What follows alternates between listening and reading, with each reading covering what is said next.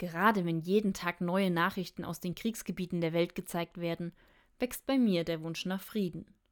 Ein Lied, das es gut beschreibt, ist Einmal eines Tages von den Schürzenjägern. Ich verbinde es mit der Weihnachtszeit, weil ich es das erste Mal auf einem Weihnachtskonzert gehört habe.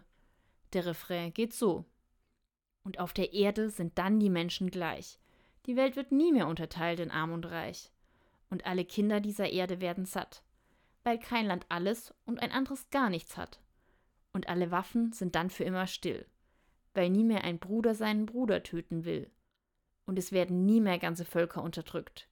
Alle Diktatoren hat man zum Teufel längst geschickt. Und das wären auch meine Wünsche zu Weihnachten. Frieden und Gerechtigkeit.